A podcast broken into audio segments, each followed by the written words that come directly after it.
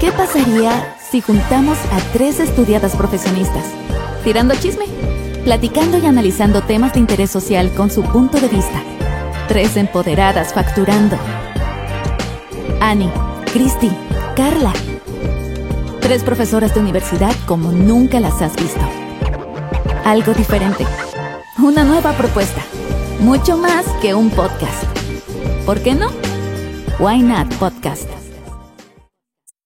Hello, hola, hola, ¿cómo estamos de nuevo aquí en este episodio más de Why Not? Extrañándolos, disfrutando esta plática, esta charla, este programa que es para ustedes con mucho cariño, con mucho amor.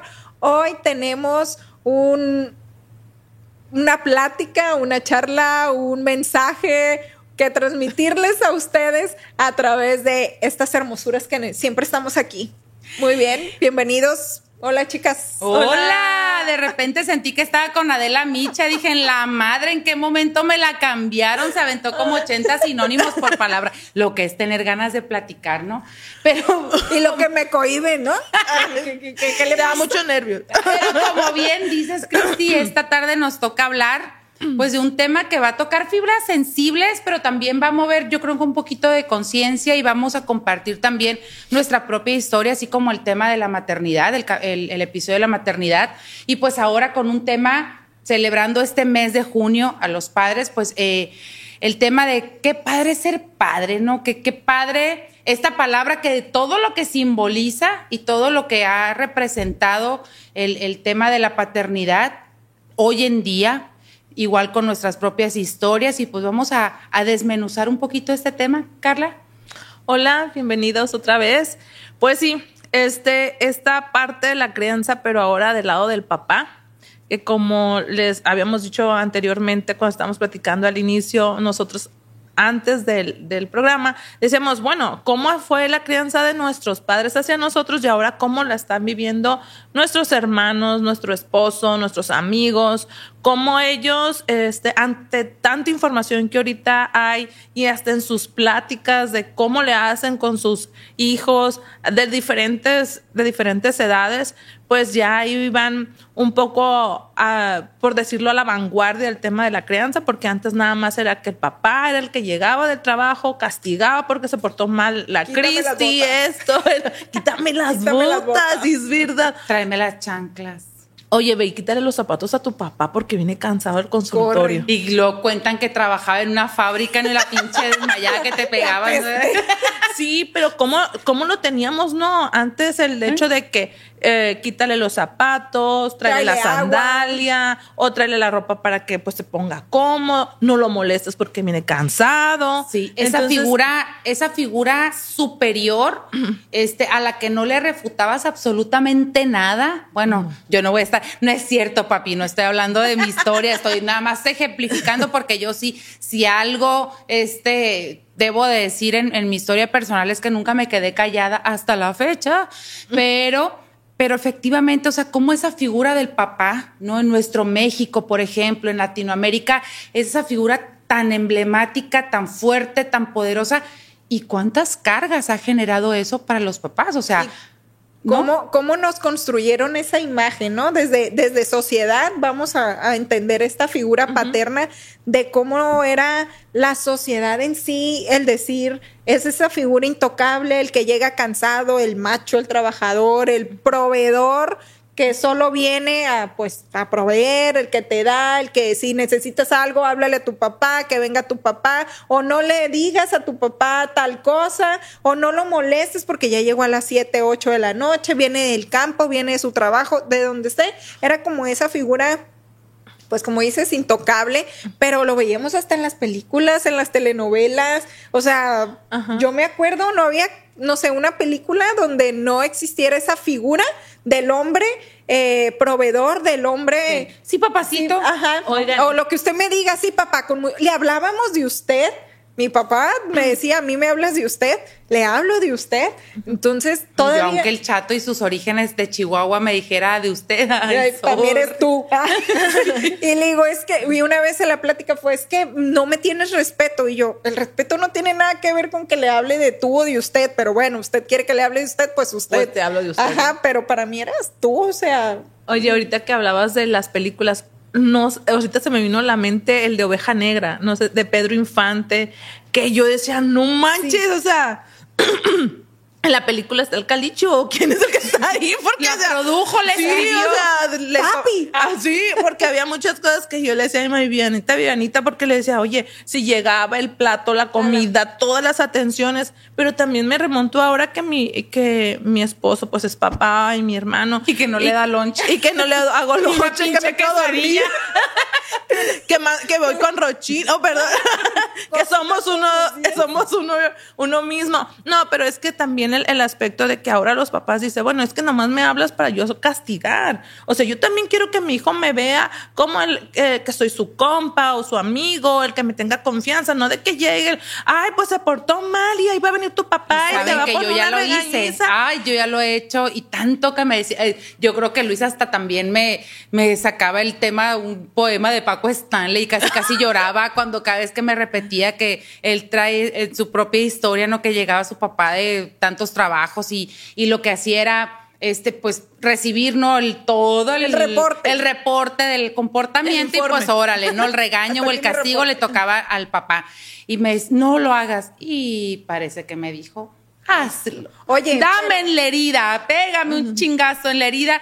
Y también, o sea, confieso que yo lo, lo he hecho porque a lo mejor a veces sobre todo en pandemia. A mí sí me pasó en pandemia, que estábamos 24/7, mi hijo y yo, que Luis se iba a trabajar. Cuando llegaba, pues yo estaba montada en gorila y le pasaba todo el reporte. Entonces el otro era así como que, pues me toca hacer el malo de manera involuntaria, porque esto yo no quiero. O sea, yo quiero venir a disfrutar a mi hijo Ah, sobre todo con un problema que no se suscitó cuando yo, estaba. Oye, pero está, ahorita que cuentas esta historia, en mi caso es de con mi marido siendo eh, ese padre buena onda, divertido, y me dice, es que no los vi, quiero jugar con ellos. Pues sí, pero llegaste a las 8 de la noche. Y a las 8 de la noche tengo el itinerario, ya, ya no toca. Yo ya tengo estipulado, ya no, mi hija, ya no, mañana, mañana llega temprano. Porque mira, a las 8 ya están dormidos, a las 9 ya les... Ya, así este es, de lunes a viernes hay reglas ahí. Y luego me dice, estamos en fin de semana, podemos jugar. O, no tanto las reglas, sino el hecho de decir, oye, porque tú tienes que ser el buena onda. estás pagando, René?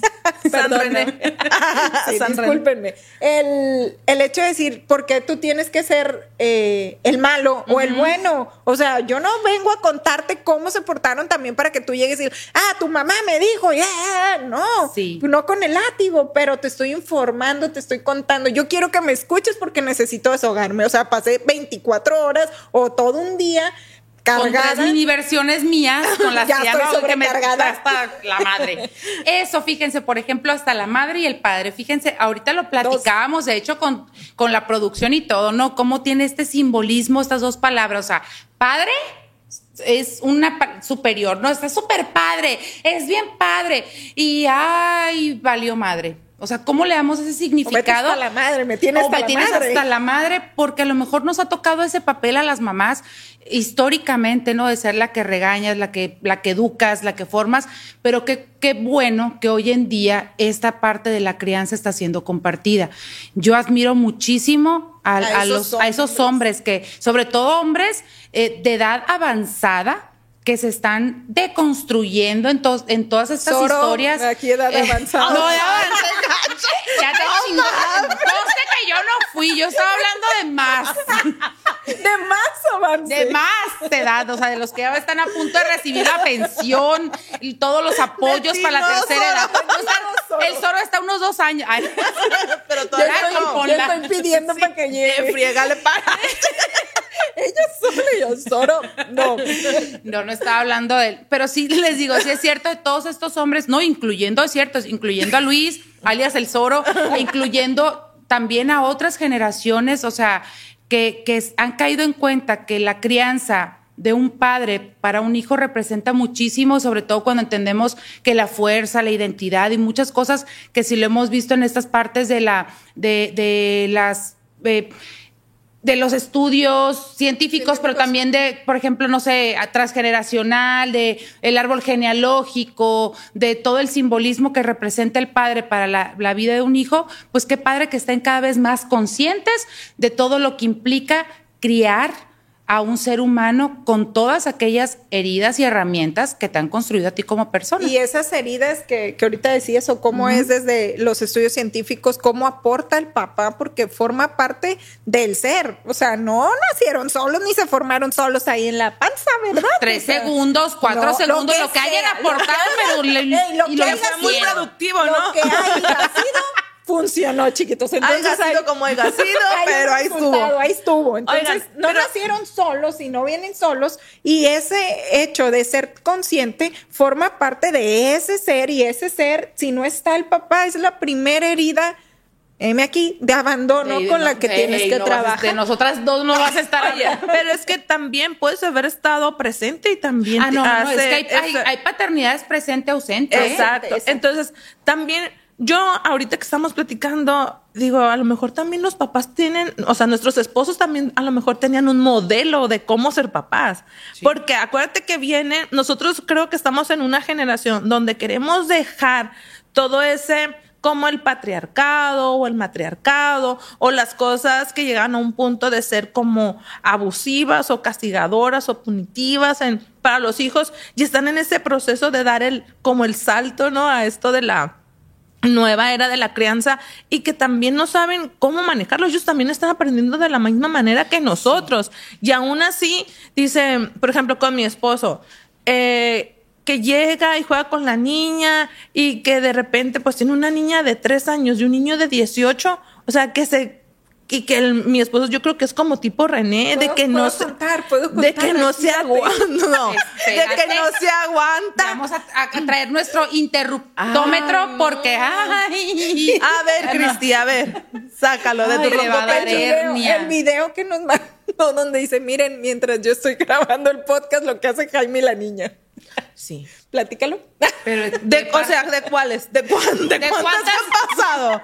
Es que yo entiendo, o, sea, mi, la personalidad de mi esposo es muy juguetón, es muy espontáneo, este, sin duda, yo digo que es cuando Miranda le toque elegir a un hombre, híjole, la va a tener difícil porque Jaime ha estado muy presente y la entiende y se involucra y todo desde bañarla, alistarla, llevársela a la escuela, o sea, no más falta que la peine y y con- le pone, yo, ¿se acuerdan de los videos que salían? De la- con la aspiradora. le faltaba para haber usado la aspiradora, primeramente. Sí, no, y Miranda dada, sí, papá, peíname. Sí, o sea, es que ella es súper presta. Bueno, un día estaba yo tan tranquilamente porque a mí me encanta doblar la ropa después de con una ¿Después de cervecita y después después de tender la ropa, después de lavar y todo eso.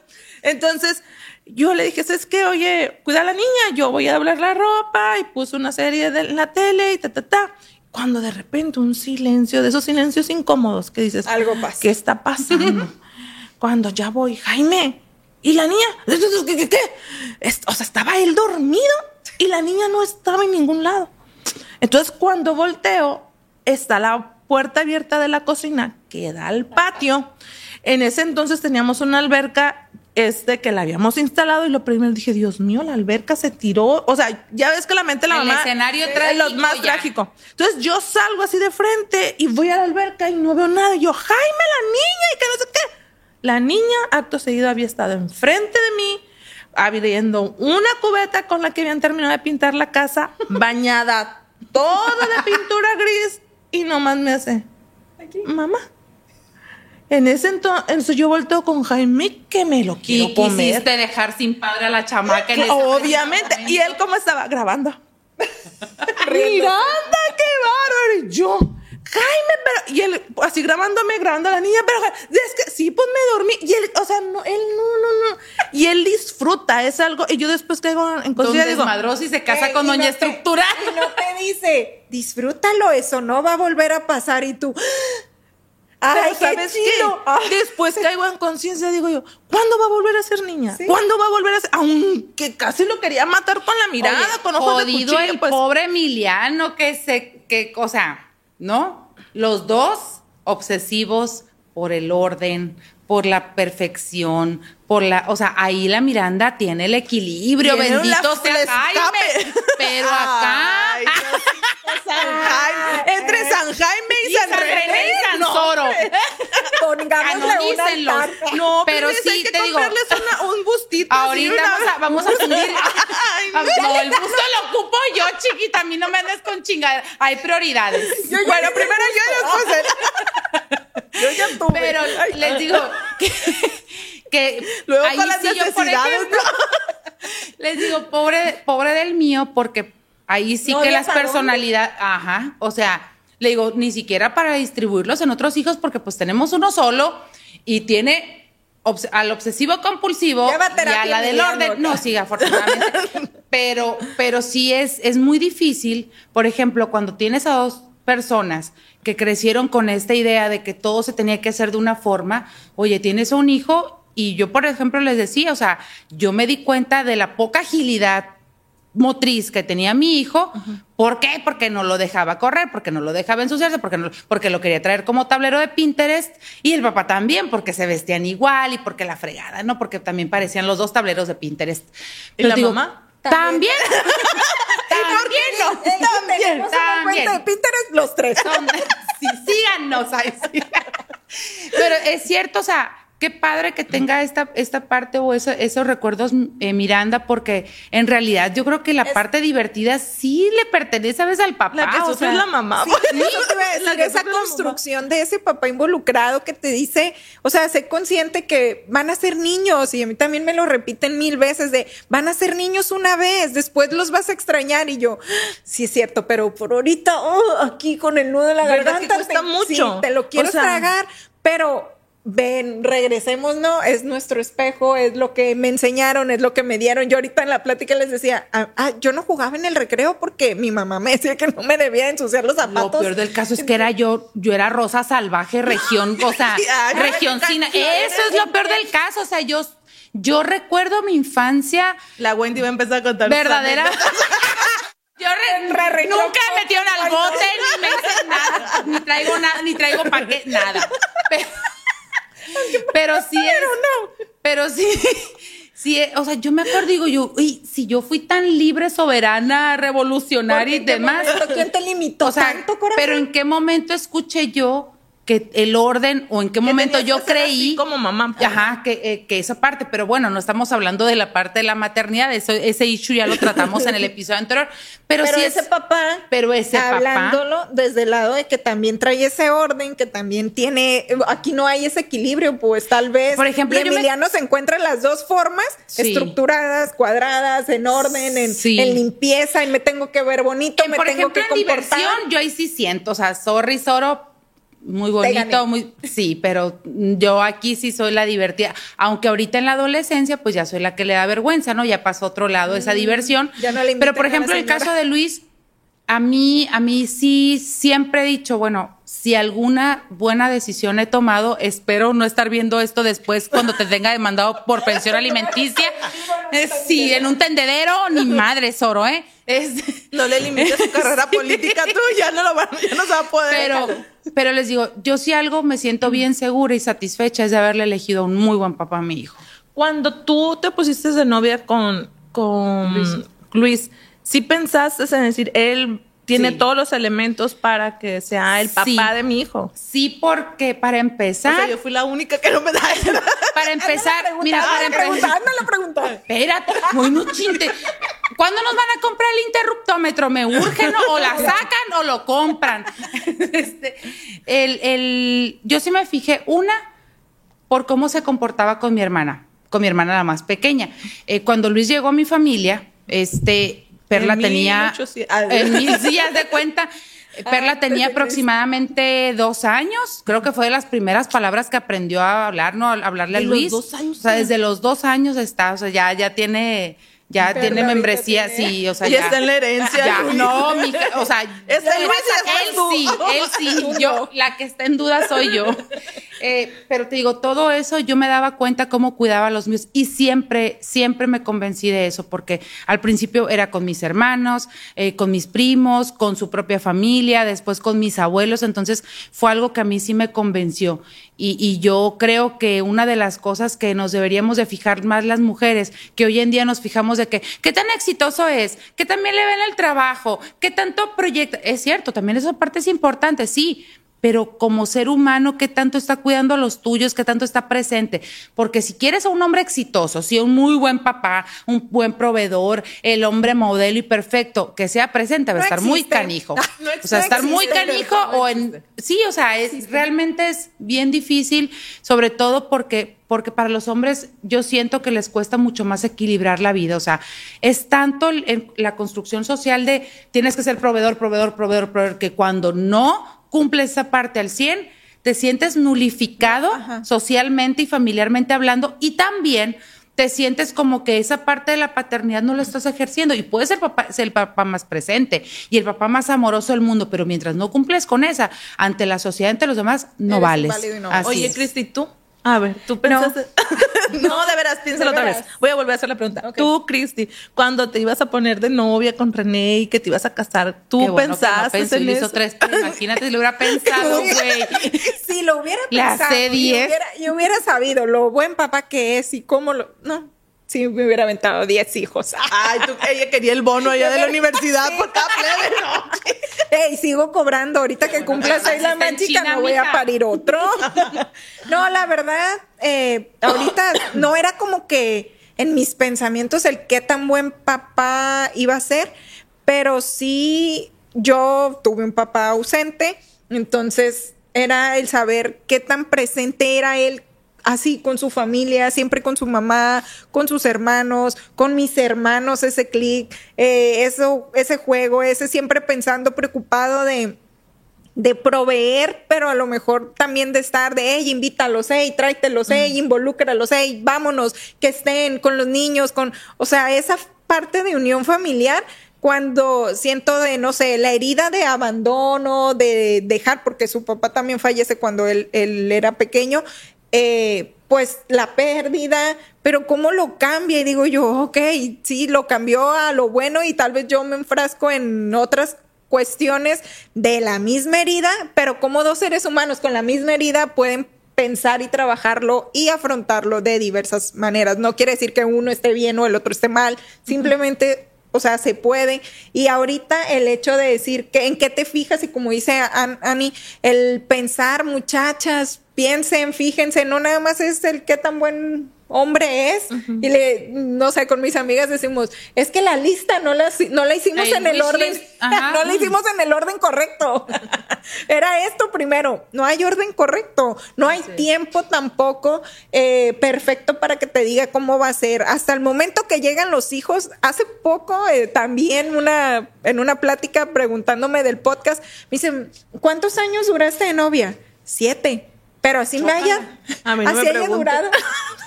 Cinco minutos. uno. Así haya durado uno, siete, cinco, cuatro.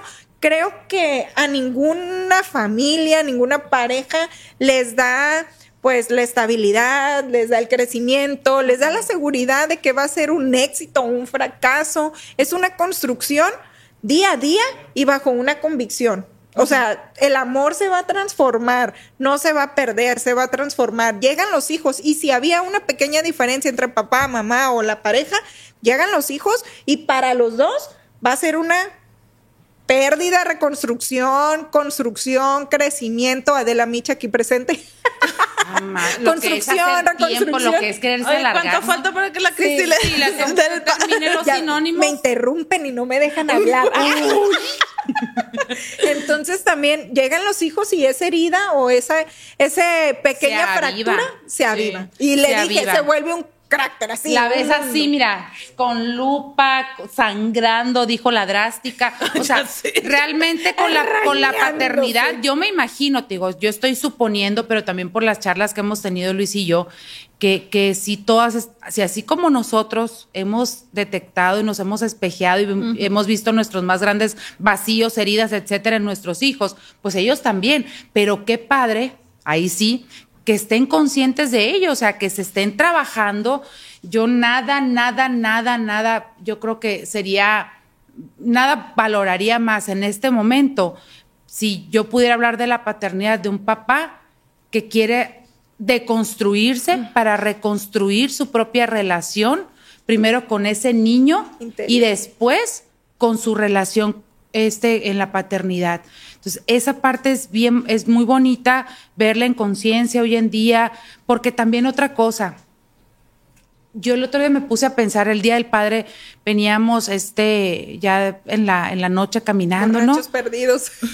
Y, y estaba viendo, o sea, veía todo, platicando con algunos amigos y todo, y les decía yo, ¿cuánto cargan nuestros padres en silencio? O sea, si las mamás de repente decimos, sí es cierto, todo lo que una mamá en la crianza, pero la mamá mínimamente le dieron chance socialmente de desahogarte con la comadre o con el padre o con las amigas, o sea, pero al, hombre es bien raro que un hombre hable de sus issues de la paternidad. Eso habla de que no eres tan este varonil. Exacto. Que no eres tan masculino. Pero ahorita decías tú, Carla, también comentas en las pláticas de ellos mismos. ¿Tú has escuchado alguna vez a Jaime en la plática con algún amigo o que estamos en, en reunión hombres, mujeres y que ellos están platicando y que de repente, no, que mi hijo y la plática de, esa paternidad?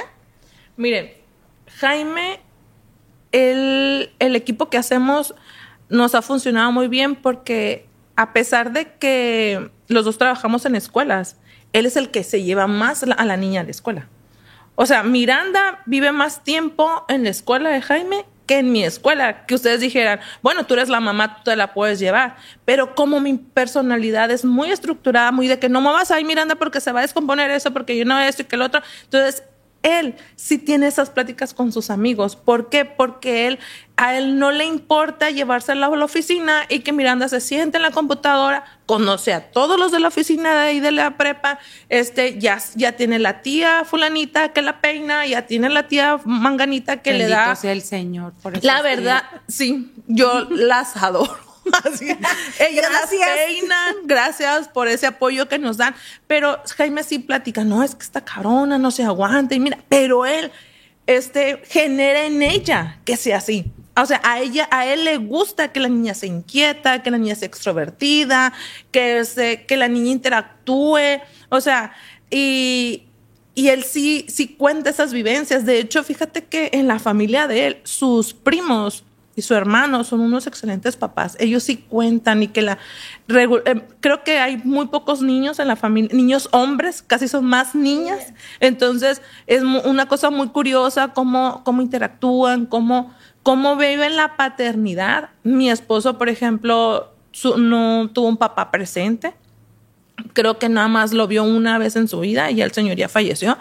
Y este, y yo veo cómo esa experiencia que él tuvo él le dio él le dio el, lado B del cassette como le decimos nosotros. que ay perdón este, le da el otro playlist. A la otra le cambia le cambia de aplicación. motivador. Entonces y yo ah, cuando ahorita les preguntaban en qué se fijaban yo me fijaba que cómo era Jaime con su abuela y con su con su mamá Jaime fue criado de abuela, o sea, 100%. Entonces yo veía cómo, o sea, que su abuela siempre estaba primero, cómo esto, cómo se desarrollaba. Yo decía, oye. Y ese matriarcado a lo mejor. Ajá, entonces yo decía, sí, entonces yo, yo decía, bueno, este un hombre de 1,90, grandote y todo. Ese, lado femenino se desarrolló más por estar en, en, ese estilo de crianza. Sí, sin eso lo hizo más sensible. Sin duda, y la manera en que él, es un padre muy madre. Así es. es un padre muy madre. Tenía una, amiga que decía que el, Luis no se saca, o sea, no le daba pecho porque no podía. No porque no, tuviera, la proporción, porque si nos vamos a esas dimensiones, me gana pero pues que no produce todo este, esta hormona eh, eh, que, genera la leche, que leche materna. sí le hubiera tocado también. Porque si no, sí lo dejo. no genera esta leche materna. Pero, pero si él, pero si en, ay no ya. perdí. Bueno, como íbamos comentando. Bueno, cuando uno palabras, o sea, tema. palabras limpias en todo lo que dije, porque ustedes no saben la fiesta que hay aquí, pero quisiera que vieran la que hay allá. O sea, la que tienen allá es la mejor. Por eso. Guarda silencio. Guarda silencio. Ya, vamos a cambiar de tema. La fiesta, la fiesta. Habla de la fiesta, del relajo, no de la de allá. No. La, fiesta que tienen allá. Pero sí les digo que hay, hay, hay papás que, Ay, que de verdad pudieran hacer todo el rol de la maternidad. que la tienen mejor. Bueno. También. Ya. Ya, ya, ya. Concentración, por favor. Bueno, también Ay, no. dentro de la. Entre los tiempo, entre los pinches roles que se comieron y no nos dieron. Y luego toda la risa. No, no, no, ya no se puede, Diosito. Perdónalos. Ey, le cortan, eh, le, le, le editan. No, no hay Ya no, queman. Si hay no, edición. No, va directo que no haya edición. que no haya edición. Oigan, pero también la crianza, ¿no? De paterna, cómo también forman la personalidad de los hijos. Sí. Porque me acuerdo cuando pusiste un, no me acuerdo si en un estado o publicaste sobre la mujer, este, Doña Huevotes. Doña Huevotes. Entonces yo dije, Inga, tú la que es un libro, Carla. ah, libro de- es Sí, un libro de Ana Mara. Orihuela que les recomiendo muchísimo, que estoy terminando de leer. Que estoy la- esperando para que me que lo está, prestes. que está esperando la chiqui para que se lo A mí pase. me dan el feedback. a mí no me Esta huevona le pasa el audiolibro. Sí, A mí me mandan las conclusiones. No, no, no. A mí las conclusiones. ok. Ya, Pero les digo, es, es cierto, o sea, nos damos cuenta de toda esta parte del, del lado, ahorita decíamos, no, es el lado masculino que se, que se genera en la mujer y que es la todopoderoso, así como, como ella lo, lo, lo, lo clasifica, doña huevotes, yo le digo en mis cursos, doña chingona. Curiosamente, esa doña chingona es todo lo puedo.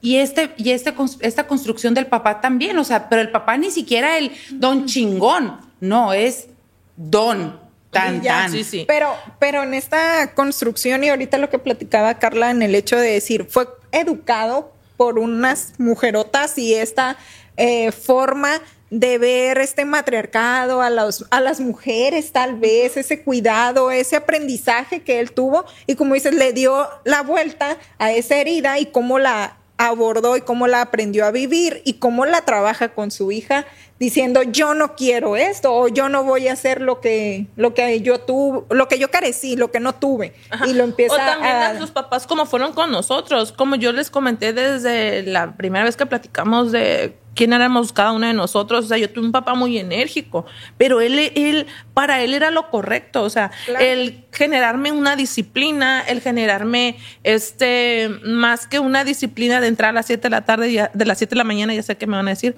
No, no, no.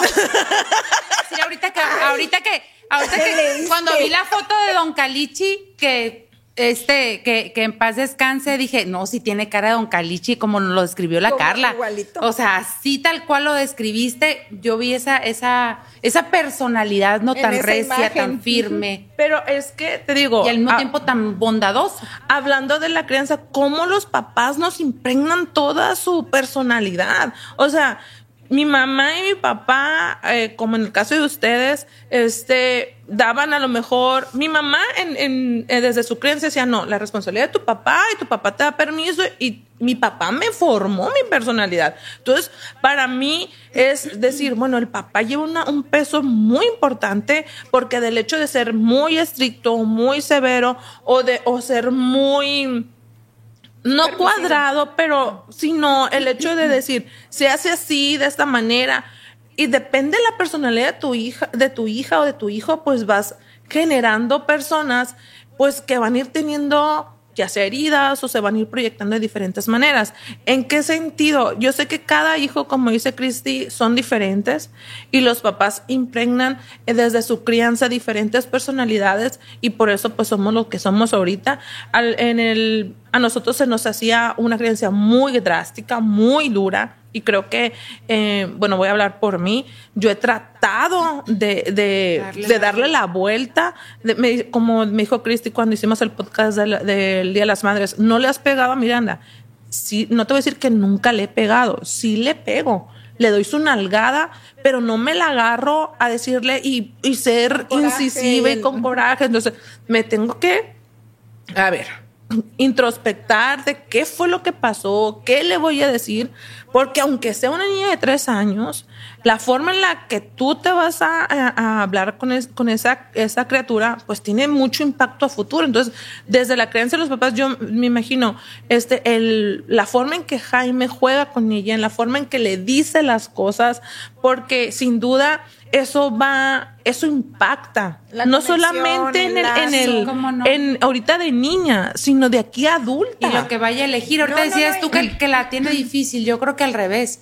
Miranda va a tener muy fácil ese camino porque va a saber muy bien qué tipo de hombre elegir. Cuando tú tienes esa, a lo mejor esa figura, ¿no? Esa figura tan presente, tan llena de amor, que ha sido una persona que te ha acompañado y que ha estado verdaderamente, pues yo creo que te da muy bien el ejemplo del tipo de hombre que a lo mejor tú con el que tú desearías. Y sí, o sea, los modelos, yo hace muy poquito hice una terapia en donde muchas de las cosas que, que, que yo veía eh, con mi papá, pues están implícitas en mi pareja, el tipo de pareja que yo elegí, o sea, y en esta, en esta parte que digo, ¡ay! De repente me choca porque somos la versión 2023 de a lo mejor mi papá y mi papá, o de la casa de, o de la casa de mi esposo, etcétera. ¿Por qué? Porque al final de cuentas es lo que conoces. Y esa parte en la que ellos, sobre todo como hombres, que hacen muy poco, muy poca conciencia de qué están repitiendo y qué no, porque se van en automático, porque nadie les enseñó a pensar. Yo el otro día les decía, si pudiera pedirle un regalo para el Día de los Padres, era, ojalá los papás se dieran cuenta de la importancia que tienen saber trabajar las emociones. ¿Cuántos papás no se han muerto de infartos? ¿Cuántos papás, o sea, no han cargado con una enfermedad como cáncer? Que sabemos. de problemas en los pulmones, sí, o sea, por tanta tristeza que cargan. Exacto, si sabemos de dónde viene todo. Exacto, porque, porque nadie los ha enseñado. Ahorita decíamos, no es de hombres así los, la sociedad y nos ha bien educado. Y gracias a Dios, ahí va un camino. Dijo la canción de Miguel Bosé, los chicos no, lloran. o, sea, o sea, los hombres no lloran, el hombre no, ay, cállate mariquita, no seas vieja, no seas esto.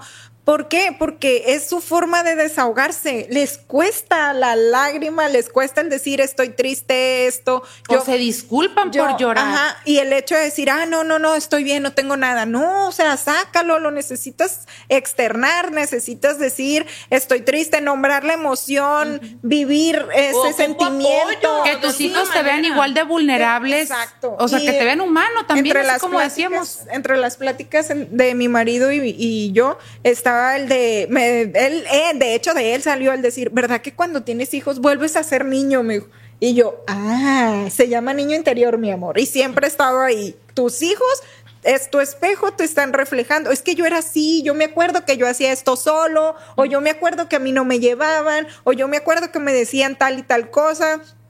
Es lo mismo, o sea, es, ese, ajá, es esa regresión y es eso volver a, sentirte identificado y ahora decir lo mismo que no tuve, pues quisiera habérselo dado a mi papá.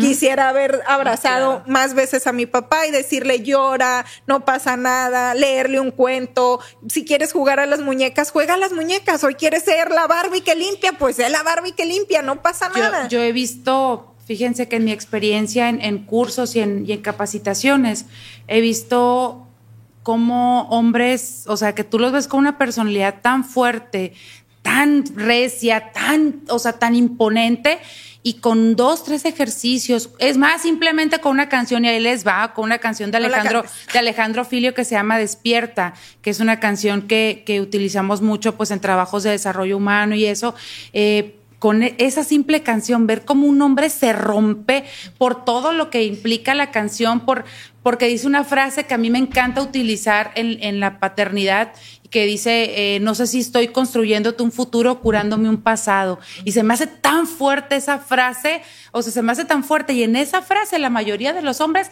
se, rompen. O sea, se rompen y es, y dices tú, qué bueno qué bueno que existan a lo mejor ahorita más espacios, más pláticas, Eh, esos hombres que las carnitas asadas al momento de que estén platicando estén diciendo yo me sentí así, mi hijo hizo esta travesura y mira sí, que lejos de estar demostrando quién ganó más o quién esto, o sea que esa es una de las cosas que a lo mejor como padres este representa y, volvemos a las canciones, ¿no? Como la del Franco Evita de No Basta, creo la de viejo mi querido viejo. La de los, nosotros las, las de los 80 que decíamos, le poníamos en la adolescencia. yo soy de los 90. Pobrecitas.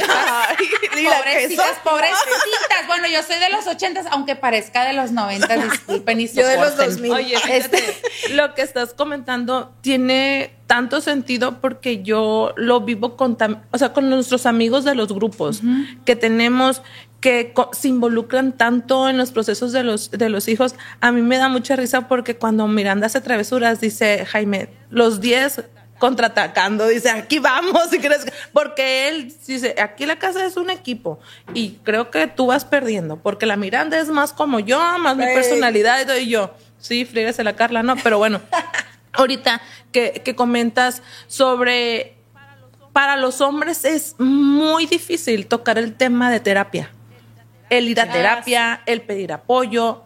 Yo no, o sea, pueden ser muy cool en el sentido de la crianza, en el aspecto de yo, yo me desarrollo con mi hijo así, hago las cosas así, pero curar, pero curar las heridas propias el abandono, el, el, este, no sé, a lo mejor el que lo hayan tratado a, lo hablo de manera general, este, que les hayan pegado una violencia en, la, en, en, su familia, bueno, N cantidad de cosas. Para ellos el tema de la terapia eh, todavía es como un tabú, todavía no se abren a esa posibilidad, mientras que uno está ahí eh, escuchando podcasts, eh, teniendo en los grupos de chat, oye, el tema de fulano, oye, vieron, este, vieron este TikTok, a mí me, me explotó la cabeza con este comentario y empiezas. Y, yo lo hablo con él y, y, es la parte en que todavía sí te comprendo tu punto, sí está padre que tú lo lleves, pero tú llévalo. Tú dime, no te toca. Pero no, pero yo todavía no me adentro a eso. Oye, o el de, o sea, tú dime cómo, yo, yo, yo lo hago. Tú dime, tú enséñame yo. O sea, en realidad sí somos un equipo.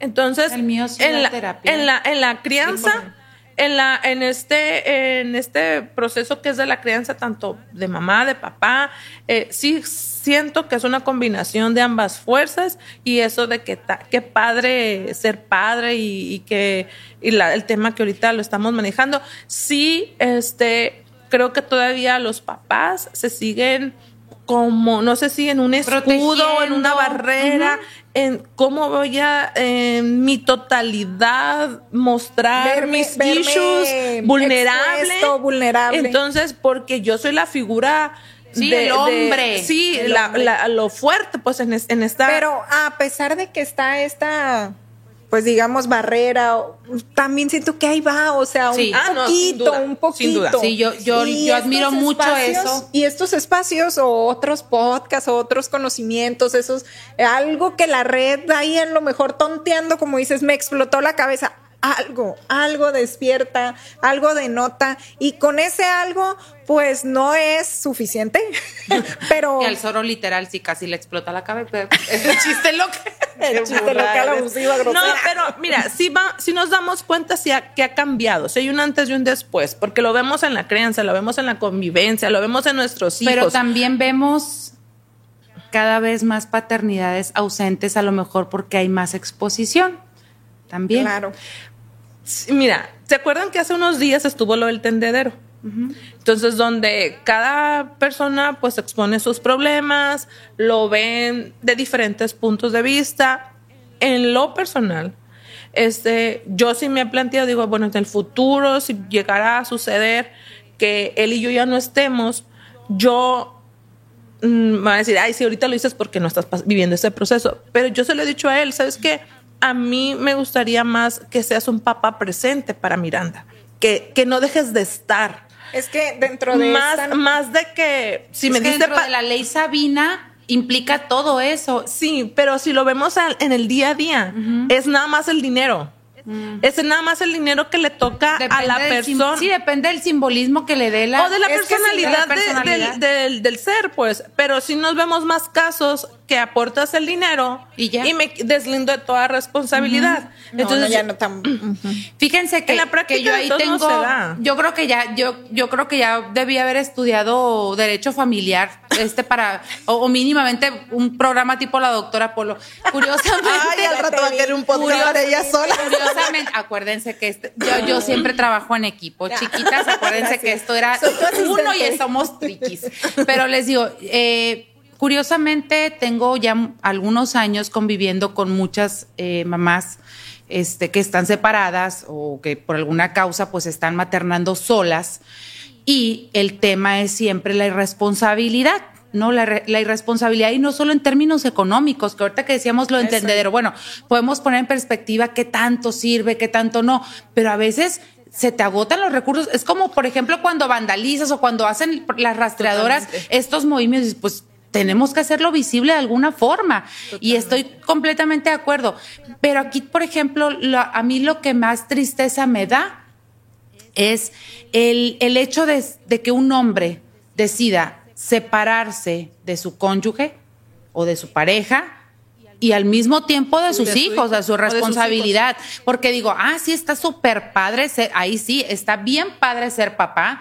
Y ojo, está súper padre ser papá de una o dos veces a la semana. Está bien padre ser papá de una o dos veces al año, para que te tomes la foto, para que expongas socialmente que eres el mejor papá del mundo y así cubras tu cuota social, Sí, eh, pero- o, o tu, o tu conciencia se sienta menos mal, pero qué feo. No Oye, todo pero esto ven que y se vive. chíngate una Sí, o noche sea, de enfermedad, cuatro de la mañana de calentura, tenerle que lavar los uniformes, tenerle que preparar Así su es. lunch o darle el dinero para que un hijo no te va a decir, ah, espérame en la quincena, Sí. o hoy no tengo, Hoy no comes. hoy pero no comes". también hay papás que le tocan ser, hay papás Ah, no, sí. solteros. Sí, pero vámonos a esta. ¿La pero ahorita- mayoría? sí, pero ahorita la- vamos a hablar de una mayoría y, y ahí sí, perdón que, que les que les que les este quite la palabra, pero hablando de este tema de la paternidad ausente, les digo porque porque como dice Cristi, o sea, si es bien padre, este, ah, pégate la friega, pero sobre todo toda la impotencia que viven esas mamás porque aparte es no le hables mal del papá.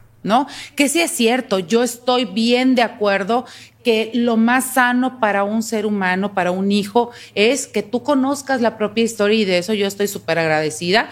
eh, este, a, a pero que nivel no le hagas la personal. chamba a la otra persona. Pero no, no, no, no se trata de hacerle la chamba, no se trata de, de idealizarlo y ponerle, no, Exacto. no, no, es simplemente ni bien ni mal, Ni que tu mal. hijo conozca su propia historia, ¿no? Pero hace, muchas veces- Pero, parte. a ver, espérate, permíteme, este, pero a lo que me refiero yo en, en esta ocasión es qué difícil, por ejemplo, para una mamá estar observando como por ejemplo vuelven a hacer vida estos padres ausentes y ahí sí, ahí sí es toda la carne al asador, toda la presencia, todo el entusiasmo, todo lo, incluso hasta con hijos que no son propios. O sea, esa es la parte que yo digo, oye, y yo a veces les comento a mis amigas porque los tenem- tenemos pláticas y a, a veces hago más coraje yo. Este, de hecho, claro, me ha causado hasta incomodidad y distanciamiento. ¿Por qué? Porque es un tema que no se aborda y es un tema en el que si tú cuestionas y si tú dices, oye, este, estás, estás, este, consciente de que tienes una prioridad, de que el día que tú te relaciones con alguien que tiene hijos, ¿quién va a ser su prioridad? Pero también está muy feo el, el hecho de que estos niños empiecen a observar porque hay redes sociales o porque la gente les empieza a decir, mira, tu papá, mira por acá, mira dónde anda. Y imagínate todo el daño. Pero vamos a hacer ¿no? un paréntesis en esa explicación y ese contexto de que eso existe, eso Sí. pasa y pues hoy más expuestos, ¿no? Por las redes, sí, por todo. es. Pero imagínate esa mamá sola con su hija, con su hijo, que no tiene con quién desahogarse, con quien no puede hablar mal de ese papá y pues sus comentarios de todos los días es, hay que hablar para cobrar, ey, háblale para que te mande, oye, necesitas tal cosa, oye, la comida, la enfermedad, eh, la escuela, los zapatos, cosas básicas que él te dice, ahorita no tengo o no te contestó el teléfono y la mamá no va a decir, bueno, pues no nos contestó No nos el teléfono. contestó, siempre vas a buscar quédate- cómo resolver. Ajá. Quédate no es la mamá comer. tan padre, ¿no? No, No. no es la mamá padre, la mamá es la que ching, tu La madre, el loca, papá, la, la loca, loca la que no me ha superado. la que, ándale, ya supérame, no sé qué. Ay, no, ay, no cántala, es cántala. No, no le hagas ese daño a la humanidad. Todo por el Rating. por rating. Entonces, eso no está padre. Y claro que se va a deshogar y va a despotricar Sí. y va a estar delante del hijo. Y eso no va a ser hablarle mal al hijo. Ok, me voy a guardar ese comentario, no voy a hablar ni bien ni mal, pero llega el momento en el que el hijo te pregunta, mamá y mi papá, ¿por qué no vino a mi cumpleaños? ¿Por qué no está en mi festival? en mi festival de la escuela, porque no voy de vacaciones como yo veo que lleva a sus otros hijos, porque a ellos sí y a mí no, Por porque ejemplo- te toca vivir un contexto diferente, pero a un niño explícale eso, Explica, exacto. ese abandono, esa él sí, él sí tuvo la oportunidad o ellos sí, y tú dices, ah, a mí no, yo no, a lo mejor no me quiere tanto.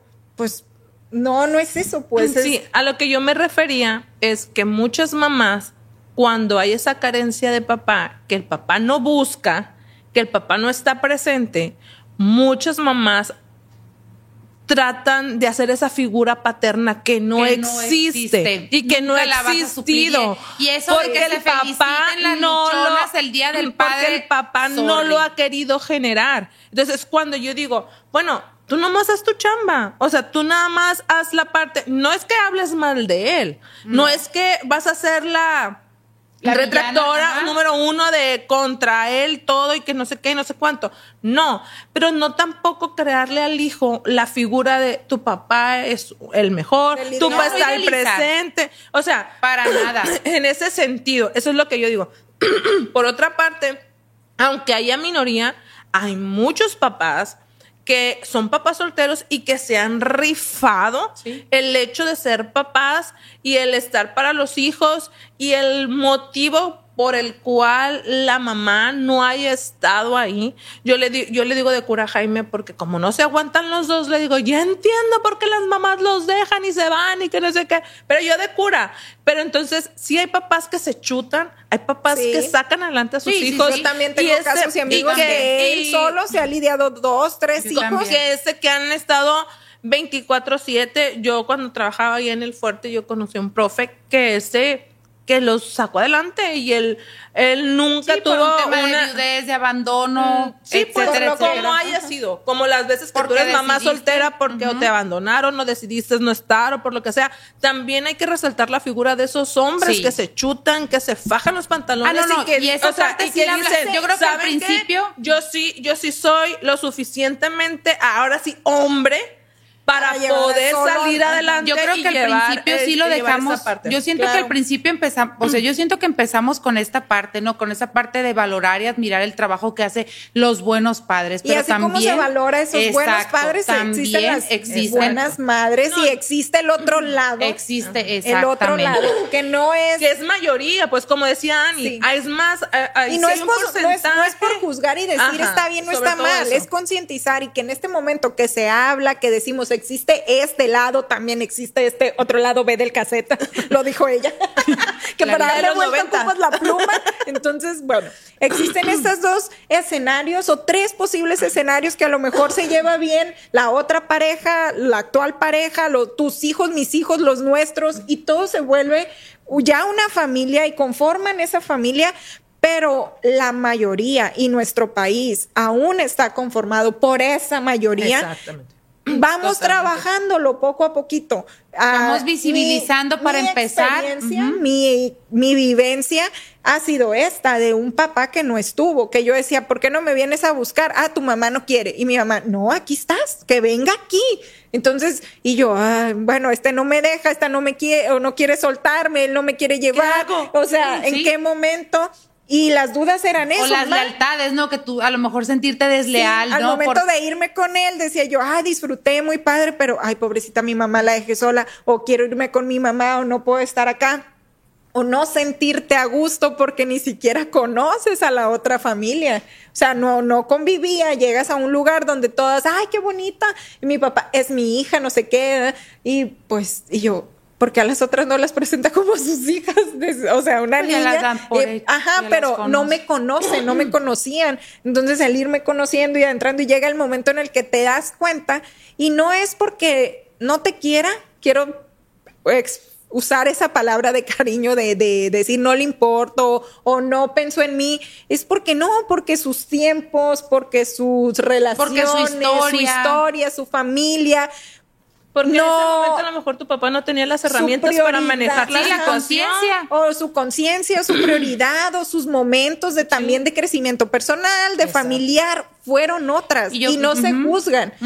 No se juzgan, pero dejan, Dejan el heridas, eso. dejan consecuencias, Fíjense que- dejan en el ser humano, Así en la es. persona, niño o niña, que después va a tener que trabajar. Ahorita también hablábamos de que los papás forman parte de la personalidad, nacemos con el temperamento, pero lo vamos trabajando y nos formamos una personalidad. El que esté, ya hay estudios científicos donde la paternidad o el padre presente Sí. tiene un impacto en el desarrollo cerebral, de- tiene un impacto en el desarrollo emocional, tiene un impacto igual de fuerte que la mamá. Si un papá crea un apego con sus hijos, esos hijos van a nacer y estar más seguros a un mundo que a lo mejor decíamos ahorita, somos esta generación que rompemos, no sé, estos Porque nos rompimos, porque ya nos rompimos Nos rom- literal. Estamos rotos y nos empezamos y decimos, hasta aquí dejo mi mochila, yo no voy a querer este legado, voy a construir uno nuevo,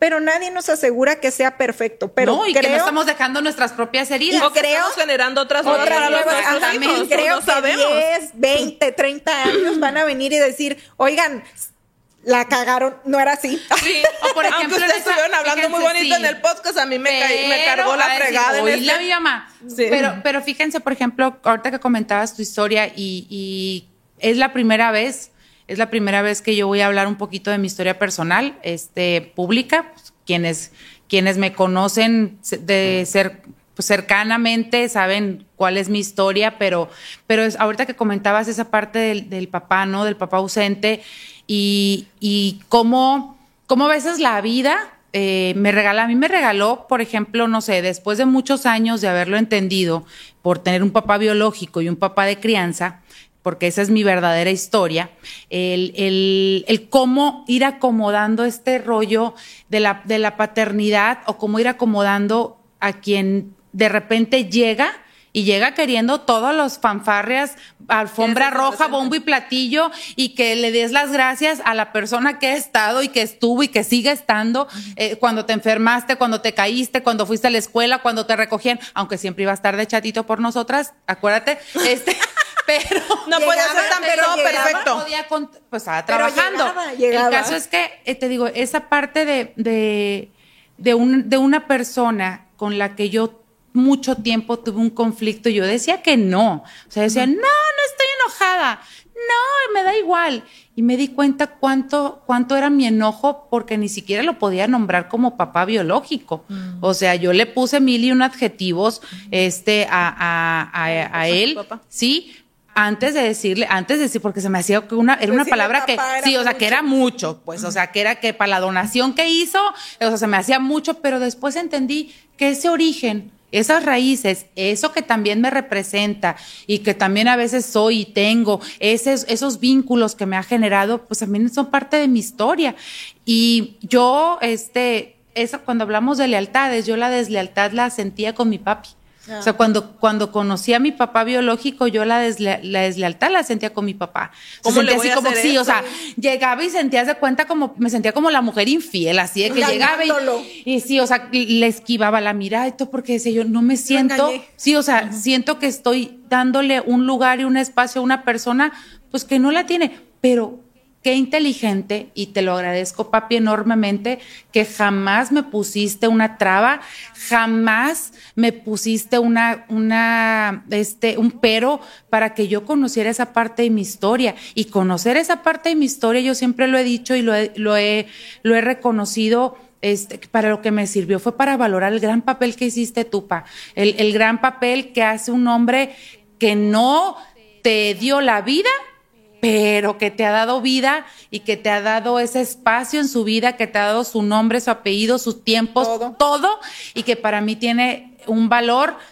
que, o sea, que no tiene absolutamente ninguna otra figura en mi vida con todo y la parte biológica y, y esa parte pues yo sí la, la tuve que trabajar, la tuve que sanar y que darme cuenta que el reconocer que esta parte de mi historia con un papá biológico que me dio lo que pudo darme por sus propias, por su propia historia de vida y sus propias herramientas, y que lo que sucedió fue perfecto para poder yo tener esta vida que hoy tengo, para poder vivir en mochis, porque a lo mejor ni siquiera vivir en mochis.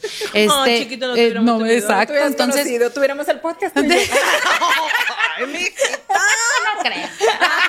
no creo. No, pero, Pero- tienes mucha razón. Pero ese, eso, eso que lo entendí ya en mi parte adulta, poderle construir también una historia a Emiliano, también para mí es- fue, si algo fue difícil para mí, no fue tanto acomodar mi propia historia, acomodársela al Emiliano. Fíjate, ahorita que estás ah, hablando de eso, sin duda tus dos papás te dieron fortalezas, for- te formaron la gran persona que eres, con todas las cualidades y todas las virtudes que, que, que has desarrollado en el largo de la vida, por eso eres quien eres. Y este, no fue, no fue este casualidad de que hayas tenido dos papás. Fíjate, fuiste bendecida con dos papás. No, y doble. tú, y todas ah, las figuras paternas, porque ahí también está Los mi papá Basilio, mi nino Jorge. ¿Viste? Mi- Entonces, fuiste muy bendecida. Muy. Porque podrá, no sé si tu papá biológico vive ahorita. No, ya falleció. Pero tienes a, sigues teniendo esa figura. Entonces, eres muy bendecida, Ani.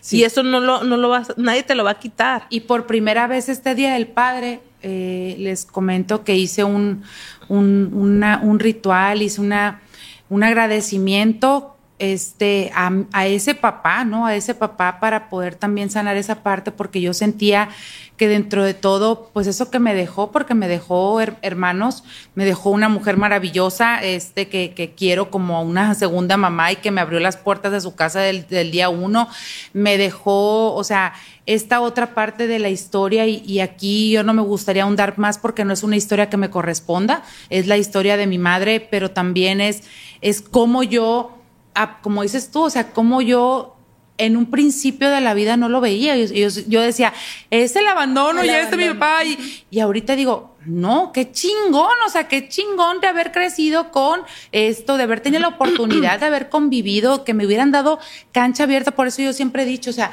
no a un hijo, no le platiques la historia, déjalo que la conozca.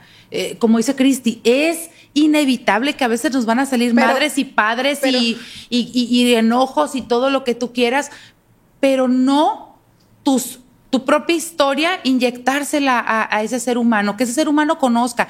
Yo pude conocer la historia hasta muy, muy grande ya, y dije yo, o sea, ¿cuánto no se cayó? Mamá, ¿cuánto no sufrió en silencio? O sea, o cuántas cosas no no, me di cuenta ni siquiera con mi papi, o, o cuánto yo no renegué de un hombre que se estaba partiendo literal por sacarnos adelante y por sacar adelante a una hija también. Entonces, ese tipo de cosas yo las pude acomodar hasta, hasta ahorita en mi vida adulta y, y- y las pude poner en ese orden perfecto que siento que en, las, en la que suceden las cosas, pero sí me costó mucho trabajo.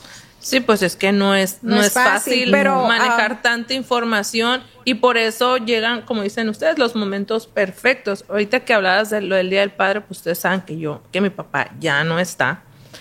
Este, yo le decía a mi hermana, es que las personas que más me han amado en la vida, sin quitarle el valor a mi mamá, porque yo sé que mi mamá me ama incondicionalmente, pero le digo, ya no están aquí. O sea, ya, ya están, como diría Miranda, mi papá del cielo, así le decía a mi papá. Mi papá del cielo me decía preciosa y cosas así, ¿no? Entonces, le, le decía a mi hermana, ya no tengo a mi abuelo paterno. O sea, mi figura, mi figura paterna, ya no la tengo en este mundo, pues.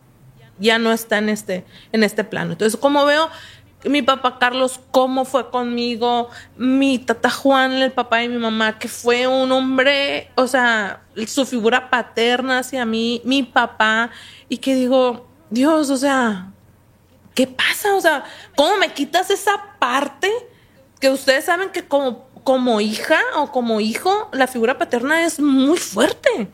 Y yo le digo a, le digo a mi esposo, o sea, en más que hacer un ritual para agradecer quienes fueron, dije, ¿cómo agradezco a la mamá de mi papá el hecho de haberlo tenido? Porque sin ella yo no hubiera existido ni hubiera tenido ese gran hombre que yo tuve a mi lado. Con las fortalezas y carencias que él tuvo y cómo él me formó con, con esa rigidez, digo yo, en este momento no sería quien soy. Y no estaría tratando de generar con ustedes estos contenidos, amistades, este, a mi hija, a mi familia.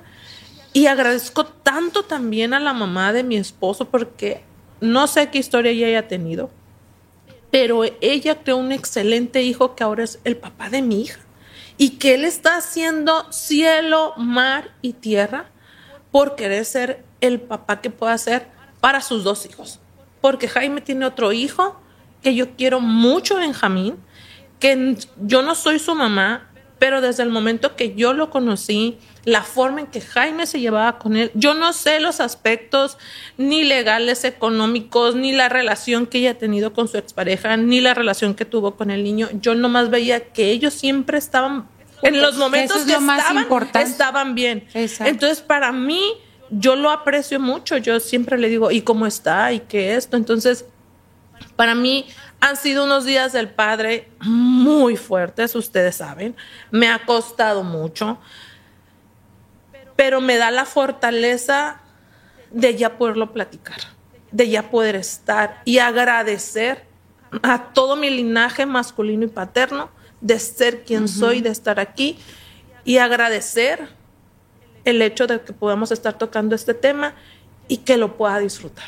Y que, y que dentro de todo lo, lo triste, ¿no? Que fue esa pérdida, como hemos platicado en un, en un tiempo tan, tan fuerte como lo fue la pandemia, en, en unas condiciones tan adversas como con la enfermedad que tenían al mismo tiempo y ustedes cuidándolo y todo, pero pues también de esa forma tan amorosa en la que lo pudieron ver y, ver y despedir. O sea, que era, por ejemplo, algo que yo le agradezco muchísimo. También, por ejemplo, alguien que para mí fue una figura paterna, mi papá Basilio y, mi abuelo mm. materno. Y quienes me conocen, pues saben todas las anécdotas que yo platico de, de ese hombre que, que, fue, o sea, emblemático y un personaje y un hombre que aún con todas esas carencias, como dices tú, este, con las que crecieron, pues un hombre forjado a puro, a puro trabajo duro, pero que me hacía reír y llorar al mismo tiempo y, que, y que pudimos despedir de una forma tan amorosa que el día que, que nos dijeron que ya no había nada que hacer, porque también murió de COVID, eh, decidió mi mamá pues no internarlo porque el mismo médico le dijo, o sea, no tiene caso que lo metan a intubar y que lo vean en, en cenizas. Si ya está en su casa, pues ahí cuídenlo. Y me acuerdo que yo todavía me rehusaba y, y hasta la fecha lo platicamos Luis y yo, que, que, lo, que yo me hacía tonta, o sea, me salía del cuarto o le decía alguna tontería y me salía, porque no quería confrontar esa, esa, realidad. Pero curiosamente ya estaba bien preparada yo para la partida de él, o sea, que me duele mucho y cada vez que veo sus videos, o sea, es, es, un, es entre como Pepe el Toro, risa y llanto, ¿no? Al mismo tiempo, pero haberlo despedido de una forma tan bonita, él falleció tranquilo, rodeado de sus, bueno, primero de mi mamá, después de sus nietos, incluyendo a Luis, que fue un nieto más para él, y todos les dijimos palabras bien bonitas, los que estaban fuera por, por videollamada lo despidieron, este, lo, lo cambiamos, guapo, y todo eso, dices qué padre haber tenido esas posibilidades que no mucha gente tuvo en la pandemia. Así es. Yo le decía, perdón, Cristi, que te interrumpa. Yo le decía, mi papá era un dandy, plebes. O sea, mi papá era de botín, que, o sea, te podía, o sea, escuchar mamón, pero te podías ver de lo brilloso de que el pantalón el que conoció a mi papá sabía que era impecable. Y yo le decía a mi mamá, ¿cómo puede ser que un hombre que se preocupaba tanto por su apariencia física, o sea, nos daba un curón porque de repente traía botox y le decíamos a pala. Ay, don Calichi, qué bueno que ya no está aquí porque si no le veo qué bola de chingazos. Se ponía, o sea, no, ya él, a él nunca le daba vergüenza, claro que no. Aunque pareciera Alfredo Palacio. Sí, y era una cura, le digo, le decía a mi hermana, oye, mi papá de repente traía las, las cejas así, y pido con él, pero él con su afán de estar siempre al 100, guapo, presentable. Tú, o sea, mi papá destilaba, como el Pepe Le Puco con el perfume. y así era mi papá. O sea, y decía, y, la, y las inconsistencias, inconsistencias de la vida, que a él no lo pudimos ni vestir. Él se fue como lo sacaron del seguro. Y yo después decía, no manches, o sea, ¿cómo fue posible que un hombre que le encantaba estar al 100, ni siquiera eso? O sea, eso no lo pudo ni tener. Y eh, al día de hoy, nadie de los, de los cuatro, de ni mi mamá ni mis tres hermanos, perdón, mis dos hermanos y yo, es hora que no hemos podido descolgar una camisa, una chamarra o sacar unas botas del closet. Sí, o sea, sí. Pues es un proceso. Es un proceso. Y no, no hay tiempo. Así es. y el día que lo hagan, van a ver que con cada prenda van, a recordar, algo, van a recordar cosas, van a recordar nosotros. Y si pueden guardar una caja para ustedes y cada uno apropiarse de lo que crea que tenga un valor o una relación. Nosotros lo hicimos con, con, con mi abuelo este, y con mi abuela también. Eh, a los días, pues como hay, hay familias que no vive aquí, pues empezamos a, sacar cosas. Mi mamá dijo, tomen lo que ustedes quieran y, nos empezamos a quedar con cosas, o sea, que para, a lo mejor para, no sé, tanatólogos o eso, a lo mejor es bueno, ¿qué tanto tiempo puedes durar? no, hay tiempo, no hay tiempo. pero sí el, sentir una parte, ¿no? Ahora, por ejemplo, en la pandemia que surgieron estos ositos, este, con, ah, con la ropa y con mensajes que decía yo, ay, me muero por hacer un, y al mismo tiempo decía, ay, pero es que cada vez que lo tenga, me, va a recordar y me va a regresar a ese lugar, entonces sí, mejor no hacerlo, pero sí es, es este, como dices tú, pues es un tiempo que va a llegar y que, y que pues, que le hace que no se haya ido como dandy, él fue un dandy, y sigue siendo un dandy donde quiera que esté y, y qué bonito, ¿no? También esta, esta parte en la que pues con esos, esas figuras. Aquí han externado dos historias de alguien que pues tuvo dos papás, alguien quien tuvo ese papá eh, lindo, guapo, con todo lo, bueno que pudo paternar. Y acá en mi caso, pues yo tengo a mi papá vivo, gracias a Dios, eh, en mi padre desnaturalizado y la hija desnaturalizada, así nos decimos. Eh, sabe que es mi papá, yo a nadie más, porque mi mamá se vuelve a casar, tengo hermanos, pero nadie más pude nombrar como papá, era la, el esposo de o por el nombre. Y cuando me preguntaban, ah, no es el papá de mi hermano o así, eh, esa figura paterna ha sido intermitente porque no es siempre, no, pero han sido momentos como, digamos, claves o momentos importantes en los que ha estado y creo que una llamada o un mensaje y es esa personalidad de mi papá, así también todo guapo, todo cariñoso, siempre dándome mi lugar, haciéndome sentir bonita, haciéndome sentir importante, que los momentos que lo tuve, sí me marcaron y me han marcado y creo mm. que agradezco y yo siento y a mi mamá de hecho me, me, decía, es que eres igualita a tu papá y quien me ve me dice, ay, te pareces mucho a tu papá o te pareces mucho a tu mamá y yo, ¿a quién pues? Pero sí tengo mucho de él, reconozco muchas cosas mías que no son de mi mamá, que son de mi papá y que por el hecho de no haber estado al 100%, me dejaron pues igual ser la persona que soy y no no juzgo, no digo debió haber sido mejor o peor. Alguien una vez, y ese alguien fue mi marido, me dijo, es la vida que te tocó y es lo que te tocó y no hay de otra. Entonces, ¿en qué momento esta vida, esta figura paterna, pues para mí es importante? Sigue siendo el amor de padre, sigue siendo pues mi papá, o sea, el nombrar a mi papá, una vez en, de niña me acuerdo que alguien me dijo, ay, tú no tienes papá. Y yo, sí, sí tengo papá, si mi papá no se murió.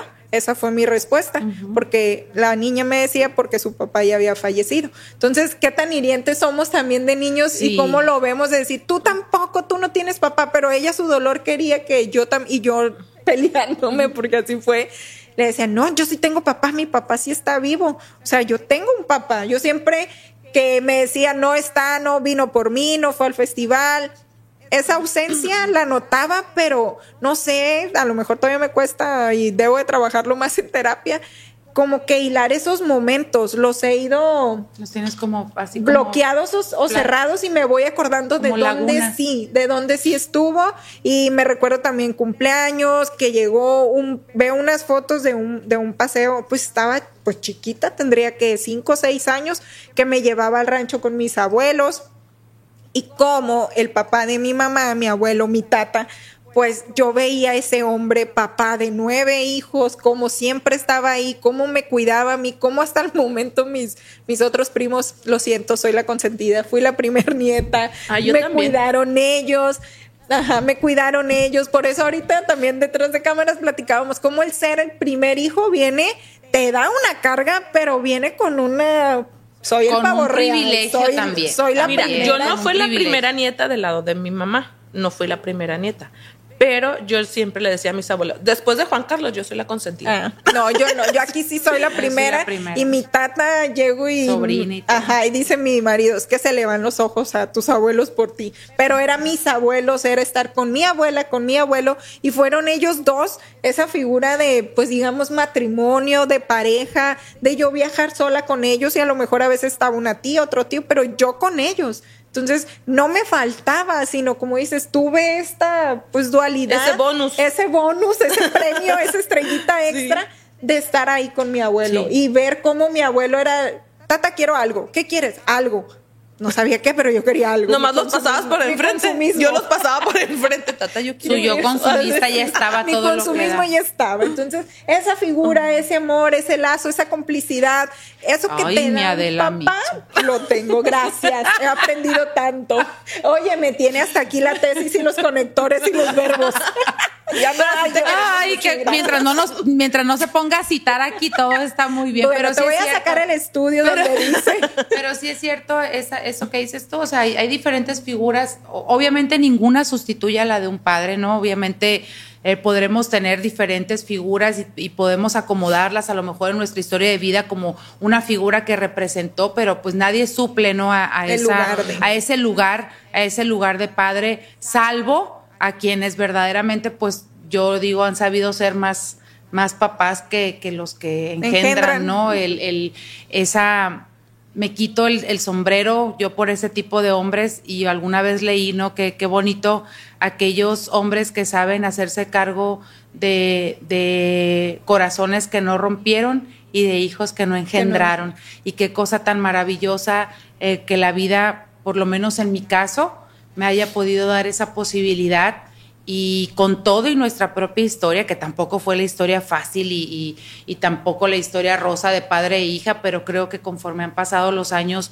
he podido entender que, ese gran hombre que la vida me regaló y que, y que funge como mi papá, pues es quien me ha formado, es con quien me he reído muchísimo por sus ocurrencias, por sus despistes, es es la persona que me ha dado los consejos más certeros y más asertivos, eh, con la persona con la que yo he podido platicar mejor y acomodar mis cosas a, nivel personal, familiar, emocional, y que de verdad una vez lo platicaba, una vez me pegó un susto, nos pegó un susto un, diciembre, eh, yo siento que mi papá acaba de perder a su, a su mejor amigo y que la verdad para mí fue otro un tío más, era como su hermano, y yo siento que también de a raíz de eso le, produjo pues tristeza, entonces una vez nos llevamos al hospital un 25 de diciembre y arrancamos al hospital con él, y yo me acuerdo muy bien esa vez que yo volteé así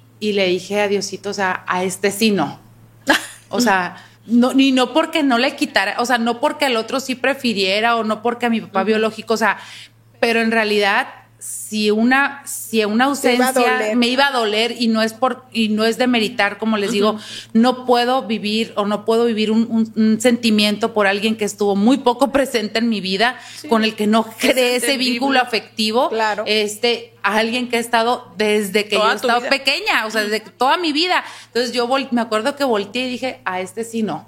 O sea, a mi chato no, a mi papi no, con ese sí yo le digo, mi, uno de mis más grandes miedos ahorita que ya los veo pues no viejos, ¿no? Pues este le doy carrilla y todo, pero ya, pero ya, ya recibiendo la pensión, ya jubilados, ya jubilados, ya jubilados. Es eso, o sea que digo, ojalá pueda estar más tiempo disfrutándolos, ojalá este está pues lo que te va a doler cuando piensas que no está, empieza hacerlo ahorita. Sí, sí, sí, no, y, esa parte yo creo que también la hemos acomodado bien, de cada vez pasar más tiempo, de disfrutar, de reírnos, irnos a pasar un fin de semana o simplemente una comida, o sea, esas cosas que ya disfrutas muchísimo pues al lado de...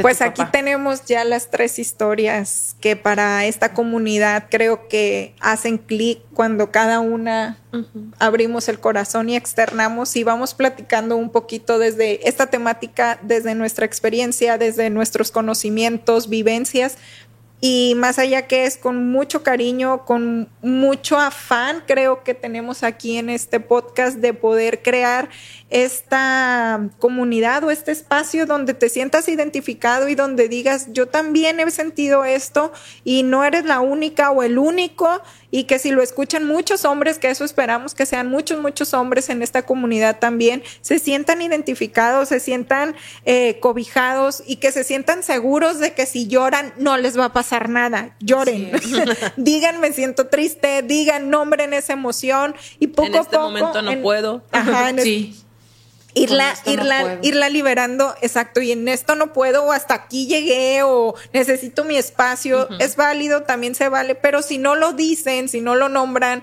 se les va a ir acumulando, se les va a convertir en enfermedad. Enfermedad, o tal vez hasta enfermedad física, psicológica, emocional. Entonces, que esta comunidad, que este día, que este podcast que ustedes escuchen eh, o nos vean, pues de verdad sea este reflejo de lo que vivimos, de lo que somos, que formamos parte de una sociedad y que esta sociedad está en cambio, está trascendiendo y que hay que rompernos para volvernos a formar.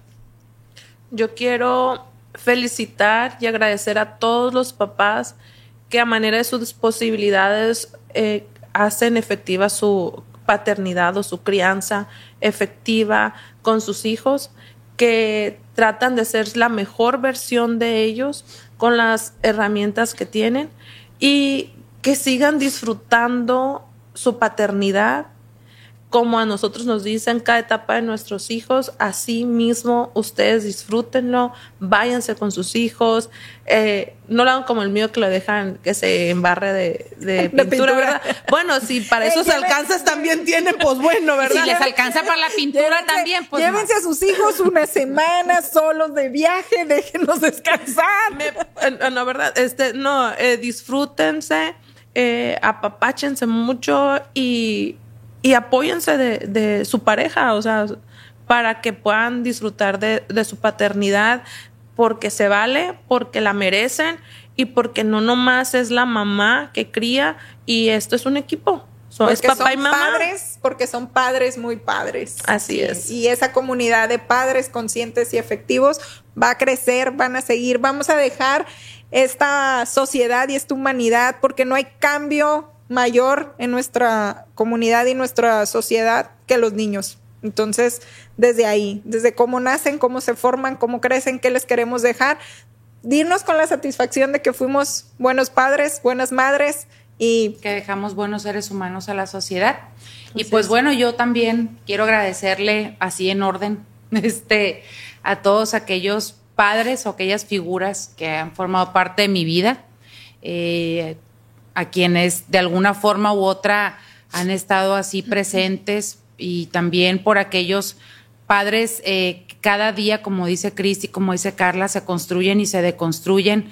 Al papá de mi, de mi esposo por hacer de él un gran padre, también, a, a mi suegro, a Luis, porque de verdad me quito el sombrero por cómo eres con nuestro hijo, a mi papi, a mi papi agradecerte todo, todo lo que significas en mi vida y pedirles también a, los hombres que antes, antes de decidir formar una familia, hombres y mujeres, pero sobre todo en los casos que son mayoría de estas paternidades ausentes, dense cuenta que la paternidad no es solo proveer, que la paternidad va mucho más allá de brindarle a los hijos condiciones económicas, que la paternidad va mucho más allá de solo estar presente para los festivales. La, la, presencia de un padre y el trabajo de un padre, yo creo que se hace mucho antes de que nazca un hijo con tu propio trabajo personal, que no te dé miedo la terapia, que no te dé miedo hablar de tus emociones, sobre todo que no te dé miedo de formar a un nuevo ser humano que el día de mañana que el día que te diga papá te va a hacer sentir el hombre más, más amado y más orgulloso del mundo. Pues muchas gracias a todos. Gracias. Y feliz día de los feliz padres día. y salud por los padres, los que están aquí, allá, donde anden. Salud. Feliz día del padre. Besos. Nos vemos. Bye. Bye.